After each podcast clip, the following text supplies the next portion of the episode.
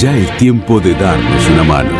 Ayudemos a ayudar. Ayudemos a ayudar. Vamos por un 10 en solidaridad. El 10 en compañía.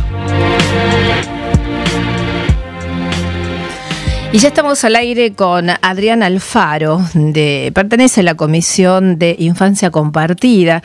Notas que venimos haciendo eh, con cierta frecuencia porque verdaderamente pensamos y estamos alineados con la, ideología y la forma que tienen ellos de llegar para eh, reivindicar o al menos hacer valer los derechos de los niños. Obviamente que por las características de su pequeñez no pueden hacerse notar ni, ni reclamar absolutamente nada y menos lo justo de manera que ellos eh, los acompañan en estas situaciones que son realmente muy desagradables para muchos de los padres, madres. Así que estamos eh, al habla con él porque ya el sábado es una, conmemoración a nivel internacional del Día de los Derechos del Niño eh, y alusivo a esto ellos se van a, a convocar, autoconvocar para hacerse ver y, y, me parece bárbaro y ojalá todo el mundo se pliegue. Adrián, ¿cómo estás? Soy Sara Díez, un gusto saludarte.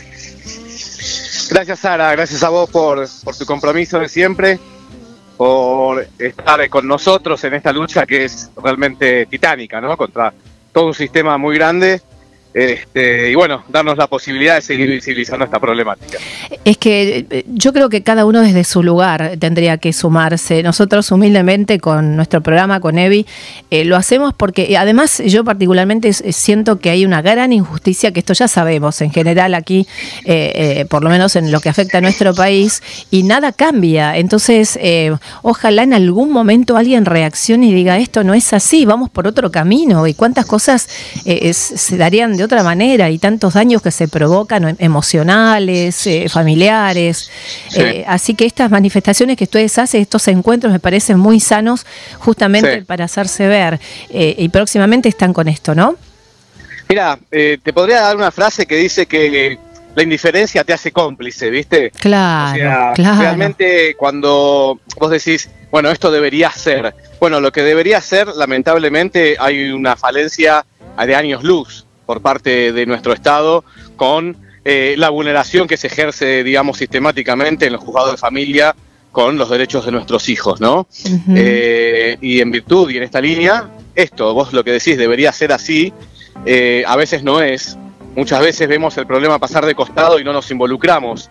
Entonces, si nos involucramos para otras cuestiones sociales, cuanto mínimo, digamos, para proteger a los derechos de nuestros hijos, ¿no? Y, el que no se y el que no se involucra o el que lo maneja desde un costado con indiferencia, y claramente es de alguna manera termina siendo cómplice y funcional a esta cuestión. Eh, con mucho orgullo, básicamente, encaramos el 19 de noviembre, este viernes a las 17 horas, una vez más, la posibilidad que nos da en este sí sentido nuestro país este, expresarnos democráticamente por aquello que entendemos que está mal. Así que convocamos a todos los padres el 19 de, el 19 de noviembre a las 17 horas en Casa Rosada, Casa de Gobierno, Capital Federal, pero no olvidemos también que van a estar movilizándose más o menos en 10, 12 puntos del país. Eh, en el interior, nosotros en nuestras redes están, por ejemplo, en Concepción del Uruguay, en Formosa, bueno, en otras provincias, este, replicando nuevamente, digamos, lo que va a ser el evento de la ciudad de Buenos Aires, ¿no? La Convención Internacional por los Derechos del Niño, nada más ni nada menos, ¿no? Claro, y, no quiero pensar a, nivel mundial cómo se abre este panorama, porque en realidad afecta al mundo completo esta cuestión. Sí, absolutamente. De hecho, quien te habla también soy miembro de una unión LATAM, bien, este, soy representante en América Latina este, y esto se replica más o menos, te diría, en todo lo que es América y en muchos países de Europa, España. Bueno, realmente es un, es un flagelo muy grande que está sucediendo a partir, obviamente, ya lo hemos hablado, ¿no? de un desencuentro entre adultos que toman la decisión lamentable de separarse y en estas este, situaciones, en algunos casos, no en todos, porque lo normal sería separarse en buenos términos, ¿verdad? Y que más allá del estrés que genera una separación para nuestros hijos, poder este, atravesarlo de la manera, te diría, más amigable posible. Cuando esto no sucede, claramente los niños son tomados como rehén y lamentablemente entran dentro de un proceso donde el Estado es cómplice, y digo cómplice con toda fuerza porque es indiferente a lo que es la agenda pública, porque queda un niño este, judicializado cinco o seis años prácticamente, donde queda eh, de alguna manera cercenada su propia identidad, porque sí, al que hablar.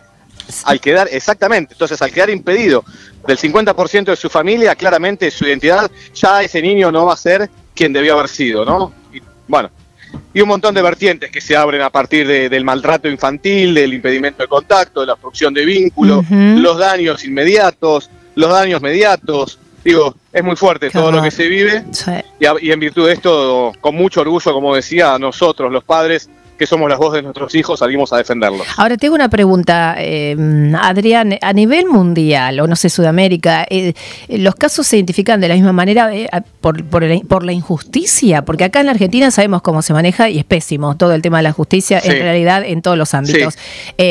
fuera del territorio nacional, ¿también se repiten estas situaciones o por otras cuestiones? ¿También va el reclamo insistente?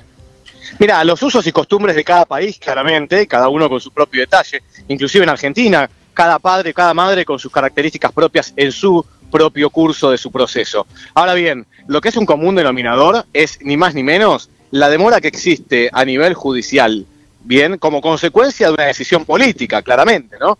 Pero la, demora que existe para esclarecer el, digamos, eh, el curso de la vida de ese menor. No puede, digamos, eh, estar judicialmente un menor, eh, digamos, dentro de un expediente este, que tiene una promedio de demora prácticamente en 5 o 6 años para resolverse. Bien. Mm. quien te habla, por ejemplo, que no quiero, y no, digamos, no es la idea ser autorreferencial, pero sin ningún tipo de denuncia penal, este, ya llevo, ya voy por el quinto año, todavía sin llegar a un final eh, final final, te diría, porque de hecho hemos llegado a una sentencia de primera instancia y todavía le quedó el recurso, digamos, de apelación en Cámara, con lo cual, digamos, ya ni siquiera sé si este año vamos a poder definirlo, ya estamos a los albores de la eh, como es, de la feria, ¿no? No, no, sin palabras. Es realmente es inconcebible. No entra en ninguna mente que razone eh, mínimamente. Verdaderamente es, es una lucha continua. Nosotros estamos con ustedes, Adrián, quiero que lo sepas, cada vez más involucrados. Y lo que podemos hacer desde aquí, humildemente queremos aportar.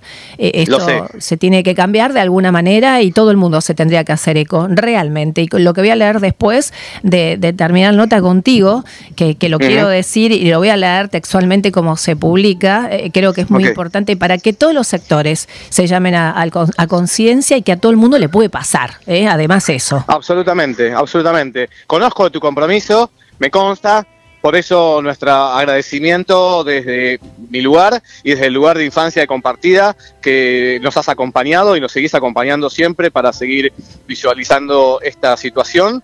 Realmente como te dije antes, el que no se involucra lamentablemente termina siendo funcional y como también lo mencionaste, o sea, esta nos atraviesa eh, a, la sociedad en su conjunto, no responde a ningún patrón social, económico, cultural. Eh, básicamente todos entramos en un mismo sistema que es la justicia y como tal, este, como uno de los deberes del Estado, entre los tres más importantes, salud, educación y justicia, eh, lamentablemente no, no es responsabilidad de este Estado, no es claramente, digamos, una consecuencia de este gobierno, no, de todos.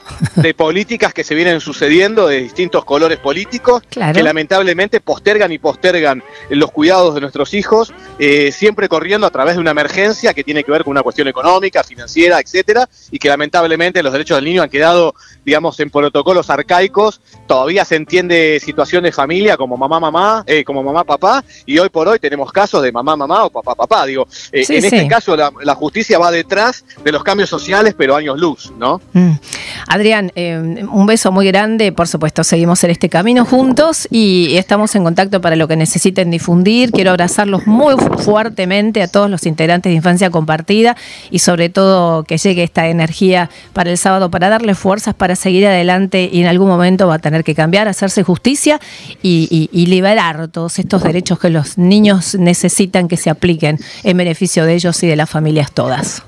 Sara, la verdad que te agradezco un montón. Vos vas a ser parte de este cambio que sin lugar a dudas nosotros estamos convencidos que va a suceder más tarde o más temprano, pero claramente vos sin, sin duda fuiste, digamos, protagonista de este, de este cambio social que estamos intentando llevar adelante, así que mi agradecimiento y el de toda la comisión directiva, como así también de las agrupaciones que formamos parte de esta lucha, a tu disposición siempre para seguir de alguna manera brindando novedades sobre cómo venimos avanzando. Gracias, Adrián. A Evi Solís, que fue el nexo importantísimo en este caso eh, terrible, ¿no? Como se está viviendo con estas situaciones y ella fue la que nos unió. Un abrazo, un beso muy grande y estamos en contacto, Adrián. Abrazo a todos, muchas gracias. Saludos a tu, a tu audiencia. Gracias, un besito. Gracias, eh, Adrián. Adrián eh, Alfaro es integrante de la Comisión Directiva de Infancia Compartida. Y eh, este epígrafe dice: celebremos los derechos de la infancia. El 20 de noviembre es un día importante. Se celebra el Día Universal del Niño y se conmemoran los aniversarios de la adopción de la Declaración Universal de los Derechos del Niño. Esto fue en 1959, mira desde cuándo data, y la aprobación de la Convención de los Derechos del Niño en 1989, 30 años después.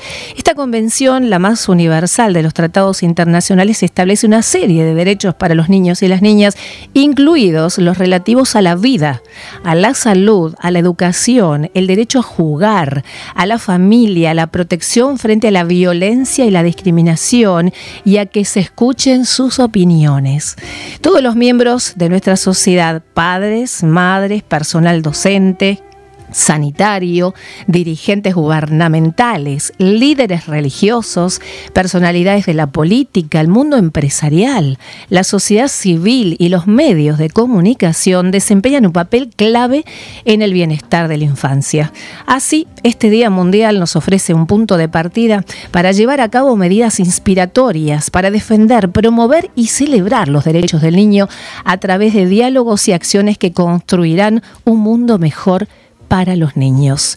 Por eso, celebremos, pero involucrándonos, porque un día más, un día que se celebra esto, un día que se festeja lo otro, un día que se conmemora tal cosa, esto es básico para la salud de los chicos, de los pequeños, desde muy, muy corta edad y serán el hombre, los hombres y las mujeres del futuro.